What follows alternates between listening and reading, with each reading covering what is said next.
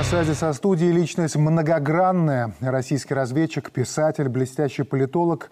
Огромная аудитория знает и любит его как лектора, способного просто говорить о сложном. Чего-чего, как раз ясности нам зачастую не хватает в этих бурных потоках новостей. Поэтому нашему сегодняшнему гостю мы по-настоящему рады. Профессор МГИМО, член Президиума Совета по внешней оборонной политике России Андрей Безруков. Андрей Олегович, здравствуйте. Спасибо, что нашли время для нас. Добрый, Добрый день. Э, предлагаю начать с Украины. Вот э, появилась э, такая тема, суть которой можно сформулировать таким образом. Усталость от украинской повестки. Вот контрнаступление провалено, точечные укусы беспилотниками, как поставки леопардов картины, не меняют. И мы видим, что устали сами украинцы. Вот на ваш взгляд, почему мир так резко перестает быть украиноцентричным? Это естественный процесс. Или это такой, скорее, информационно-психологический маневр перед внезапными действиями, как в спорте, финт, смотришь влево, а бьешь вправо? Я попробую рассказать, что я думаю по этому. Во-первых, Украина – это проект. Это проект не украинский. К сожалению, сами украинцы имеют к этому проекту очень малое отношение. Это проект антироссийский и антибелорусский, кстати, тоже. Построенный Западом. Этот проект, как все проекты, живет от времени до времени, пока он нужен. И трагедия Украины в том, что она стала проектом. Что ее элиты не смогли построить страну, у которой есть постоянные силы притяжения, постоянные интересы, постоянное понимание своего места в мире, которое стало бы постоянным. Но в отсутствие этого они довольствуются проектом. А у проекта есть начало и конец. И вот этот конец мы уже чувствуем, что те, кто этот проект построил и кто его оплатил – видят, что они от этого проекта получили, ну, практически все, что можно было получить. А поскольку дальше идти страшно, я говорю про ядерную войну, и, в общем-то, у них и не было никогда таких мыслей. Им нужно было сделать несколько совершенно четко ассоциированных с этим проектом вещей. Подоить Европу, ослабить Россию – вытащить все, что можно вытащить хорошего из Украины и бросить. Как они бросили Афганистан, Вьетнам и все другие вещи, когда их интересы перестали совпадать вот с этим проектом. И поскольку это проект, все понимают, что у этого проекта конец близится. И от него есть усталость, потому что нет сил, которые способны или готовы браться до него и тянуть его до конца через всю свою жизнь, через всю историю и так далее, и так далее. Его бросят, как только он перестанет быть нужным. Ну вот если говорить про Украину как проект – мы видим аппетиты Варшавы, которая не скрывает, причем заглядывает и на территорию Беларуси. В стане НАТО недавно намекнули. Украина может вступить в НАТО, но в обмен на уступки территории а, России. Но одно дело слова, и другое дело реальные дела. Вот на ваш взгляд, Андрей Олегович, насколько велика вероятность распада Украины? Велика именно потому, что это проект. Вы знаете, у Украины было несколько попыток в истории – сделать из себя страну.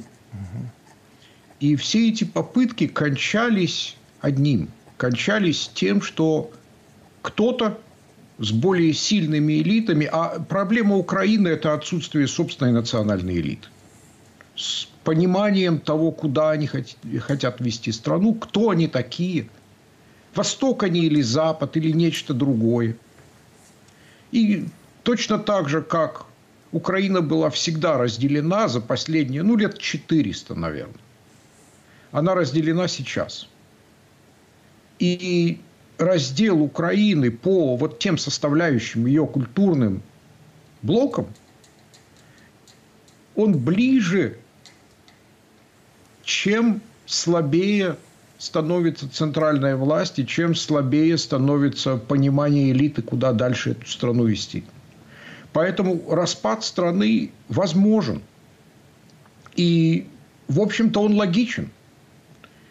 Ведь так Украина жила долгие годы. Есть притяжение к разным, к Западу, к Востоку.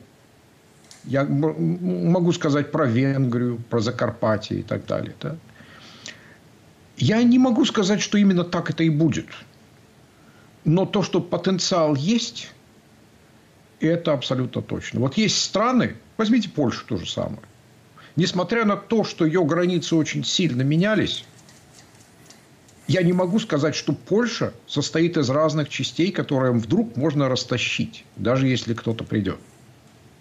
Россию невозможно растащить. А вот Украина может распасться. А обратный процесс еще момент не упущен окончательно. Есть ли шансы Украины все-таки из разряда проект, страна-проект, перейти э, в разряд полноценного государства и страны? Вот что для этого надо и не упущен ли момент? Я думаю, он уже упущен. Был момент, когда, ну, лет 10 назад, наверное, э, когда можно было сконцентрировать, сконсолидировать элиту на каком-то понимании, ну, не знаю, то есть э, такого моста между Востоком и Западом или еще чего-то. При тех огромных, ну, как бы это сказать, при прекрасной земле, при прекрасном климате, при промышленности, которая была создана при Советском Союзе, Украина была ну, лакомым кусочком, что ли, для всех. Она на самом деле была прекрасной. Но я думаю, шанс сейчас упущен. То руководство, которое есть сейчас, оно уйдет. Оно уйдет кризисно, оно уйдет по-плохому. И это значит, шанс кого-то остаться и удержать минимален. Я думаю, что, Андрей Олегович, вы согласитесь с тем, что вне зависимости, а, вне зависимости от того, там, Украина сейчас это проект либо государства, мы больше склоняемся, вот следуя логике вашего выступления, что это э, все-таки э, проект, но, тем не менее, там живут э, живые люди. И в этом смысле вопрос о перспективах и возможности мирных переговоров в том или ином виде – влияет на то, как долго они там будут жить, или как много украинцев погибнут за это время, пока их руководство будет определяться, от какого проекта к какому они будут переходить. В этом смысле мирный трек еще возможен? Трагедия Украины, украинского народа, как раз в его руководстве. То, что руководство, по сути, жертвует народом ради своих политических целей, ради того, чтобы остаться у власти любой ценой, получить какие-то бенефиты от спонсоров и сидеть, пока эти бенефиты идут, и имитировать борьбу для того, чтобы эти бенефиты получать. А с точки зрения народа, вы знаете, народ Украины выживал столетиями под разной властью. И столько войн прошло через эту благодатную землю. И я думаю, все успокоится. Потому что народ-то и не хочет воевать, и хочет жить хорошо. И вы знаете, у украинского народа есть такая способность терпеть, приспосабливаться – выживать, он проявит ее еще раз. И знаете, вот э, то отношение, в том числе и к России, и к Беларуси, которое сейчас в политике Украины, которое мы видим и слышим вот по официальной украинской пропаганде. Ведь почему люди молчат? Люди молчат, потому что им страшно. И как только эта власть уйдет, произойдет то же самое, что происходило в гитлеровской Германии. Первое поколение немцев послевоенные выросли на неприязни и отвращении гитлерского режима, который, по сути, разрушил страну ради, ради каких-то иллюзорных, иллюзорных концепций Великой Германии и так далее. Я думаю, произойдет то же самое. Будет очень жесткая, жестокая переоценка последних десятилетий. А вот мы раз затронули народную тему и вопросов мира, то есть в нем такое Э, народное звучание. То есть хорошо, рано или поздно война закончится, а как быть с той враждой, которая за это время успела родиться в душах украинцев и русских? Вот примерно так это звучит. Мы слышали разные точки зрения на эту тему. Тут сравнивали и с а, японской историей, да, как они быстро примирились с американцами после чудовищного удара ядерной бомбы. И многие вспоминают сейчас вот российскую историю, Чечню, например, да, то есть увидели, что как не пытались стравливать, сегодня ну, невозможно того же Рамзана, Рамзана Кадырова не называть патриотом патриотом России. Э, много других примеров, и, кстати, наш Советский Союз и Германия, видим, как быстро, скажем, ближе к 90-х наши люди попали под обаяние всего, что приходит из Германии. В этом смысле, например, у меня есть абсолютная надежда, что это примирение возможно. Вот ваша точка зрения, Андрей Олегович, на этот вопрос какова? Знаете, давайте по-честному, это же практически гражданская война. И мы пережили сто лет назад гражданскую войну. И да, было больно, и была такая ненависть, и был, была, ну, все грязные вещи, которые люди могли сделать один другому, были сделаны. И на этой войне и грязи, и боли хоть отбавляй. Но это все пройдет. Э, раны лечатся – я думаю, когда они были залечены после гражданской войны? Ну, где-то через поколение. Где-то к середине 30-х уже была совершенно другая общность. Уже была совершенно другая динамика. Это, конечно, зависит во многом от того, что украинскому народу можно будет предложить. Какую концепцию развития, какое будущее. Вот если это будущее будет понятно – то ненависть и вражда уйдет быстрее. Вот э, к другим темам. Чем больше мы смотрим вообще на противостояние на украинском фронте, тем, конечно, яснее пониманием, что СВО – это не про Москву и про Киев, а про рождение нового мирового порядка. И сегодня этот запрос на новый мир, он уже ну, не просто даже витает в воздухе, а каждый день мы слышим такие удары на бата. И очередной из них был на днях в Йоханнесбурге. Там прошел саммит БРИКС – который сами устроители назвали саммитом расширения, а журналисты, которые, эксперты, которые наблюдали, назвали все это вызовом, который глобальный юг бросает глобальному западу. Вот как вы это видите? Мы действительно вступаем в новую эпоху сейчас? Абсолютно. А, вы знаете, нашу эпоху можно сравнить с тем, что было сто лет назад. Это переход из одного миропорядка в другой – и он и технологический, он и политический, он и экономический. И вот сейчас у нас будет вырисовываться другая экономическая картина мира. Посмотрите, ведь э, центр тяжести, центр индустрии, центр динамика международной экономики уходит на восток. И именно там мы видим рост – Именно там мы видим, что крупные страны, Индия, Китай, Индонезия и другие, входят в свои права. Выстраивается новая структура мира. И здесь Запад, он, он, конечно, не на периферии, но он уже не центр. Этот центр, сейчас он не ясен.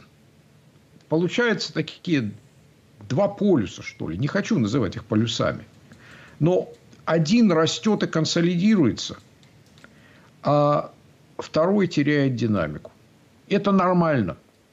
Потому что эпоха Запада, эпоха либеральной экономики, глобальной экономики закончилась. Сейчас идет ее распад. И БРИКС это, это решение, когда страны которые не хотят, чтобы в мире воцарился хаос после этого распада, берут инициативу в свои руки и строят новую систему.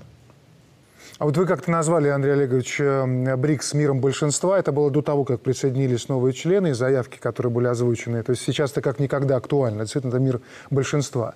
Но тут очень важный момент. Хватит ли у этого большинства воли и сплоченности, чтобы построить не копию того, от чего мы уходим сейчас, а нечто качественно новое? Вот хватит ли сплоченности и воли для этого рывка? Ну, о мире большинства сначала говорил Сергей Александрович Караганов – то есть я не являюсь автором этого. А, но вы знаете, ведь сплоченность, она приходит из необходимости. Каждый из этих серьезных государств, Китай, Россия, Индия, Бразилия, Иран, они видят свои национальные интересы. И они понимают, что вместе, если они вместе выстроят те правила игры, по которым – удобнее, надежнее будет жить, у них все будет хорошо. Если они не выстроят эти правила игры, то им придется опять вернуться в ту систему, которая их не принимала, не признавала и эксплуатировала. Посмотрите, посмотрите на динамику. БРИКСу 15 лет. 10 лет назад, 5 лет назад это была такая, ну, между собойчик пяти стран – где, в общем-то, они встречались, говорили о том, что они суверенны, и разъезжались. И посмотрите, что сейчас. И эта динамика, она будет еще ускоряться и увеличиваться. Потому что появляются общие проекты, появляется общее видение, оно выковывается. И вот здесь то, что делает Запад, он очень сильно помогает – чтобы вот это другое понимание выковывалось быстрее. Как отрицание той глупости, которую делает Запад сейчас. Хоронит сам себя, по сути.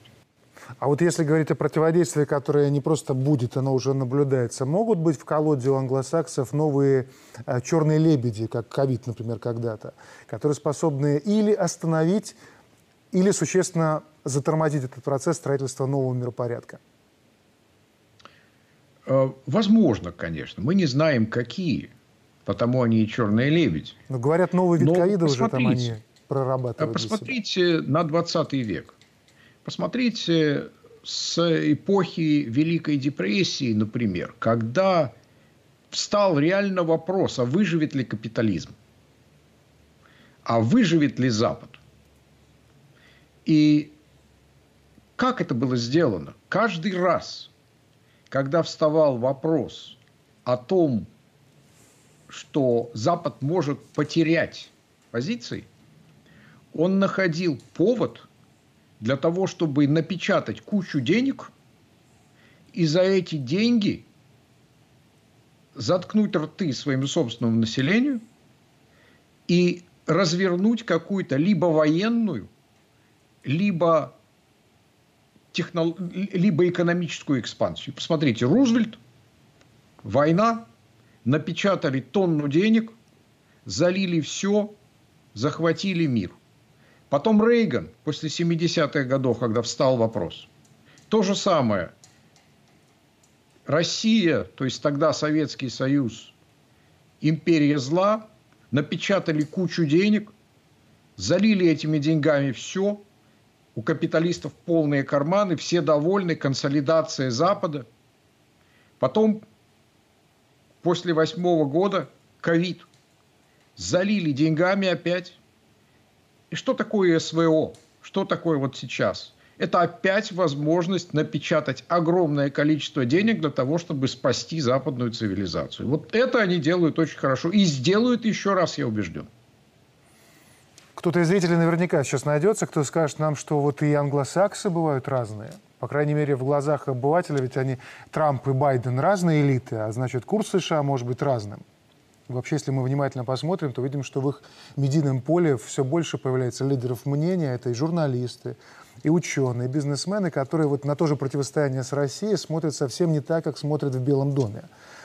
И здесь вот невольно приходишь к такому вопросу. Вот сами США – они способны выдержать э, нынешний набор внутренних противоречий, который, очевидно, у них назревал уже давно? А, я думаю, выдержать-то они выдержат. Но они выйдут из вот этого замеса, который, я думаю, внутри страны будет длиться еще лет 10, совершенно другой страной. Это не будет глобальный гегемон, это будут Соединенные Штаты, сильная страна, одна из самых сильных стран. Но сейчас их проблема в том, что страна разделилась 50 на 50. И, в общем, для наших э, зрителей, можно сказать так это, ну, абстрагируясь немножко, на реалистов и идеалистов. И идеалисты думают, что они еще все живут в мире 30-летней давности, и что они могут все. И за ними стоит глобальный бизнес, который в случае, если глобальные позиции Соединенных Штатов потеряны, теряет свои глобальные вот эти рынки. А другая часть, реалисты, говорит, что, ну, знаете, мы выживем и так, если мы будем конкурентоспособны, если мы будем инвестировать в собственную страну, если мы прекратим всякие разные авантюры, которые толкают нас постоянно к каким-то войнам, мы выживем, как американцы всегда выживали. Это одна из самых предприимчивых, э, динамичных стран, оптимистичных. И вот этот замес, который так или иначе закончится через ну, несколько лет, он и покажет, куда пойдут Соединенные Штаты. Но один из этих путей тупиковый, потому что мир не позволит им быть глобальным гегемоном. Все, проехали. Но лучший способ отвлечь внимание от внутренних проблем – это еще и внешний враг. Вот стратегия нацбезопасности США на этот счет имеет э, совершенно четкое представление, прямо указывает на Китай – и э, здесь, конечно, мы уже достаточно давно смотрим, сейчас немножко отвлеклись, эта тема чуть-чуть отошла на второй план, но тем не менее периодически всплывает, дойдет ли до войны э, за Тайвань. Вот как думаете, дойдет ли? Мое собственное мнение не дойдет. Э, в данный момент я могу ошибаться. Я не главный специалист по Тайваню, уж совсем. Но глядя на все остальное и пытаясь анализировать общую картину, во-первых, ни Соединенные Штаты, ни Китай сейчас к конфронтации не готовы.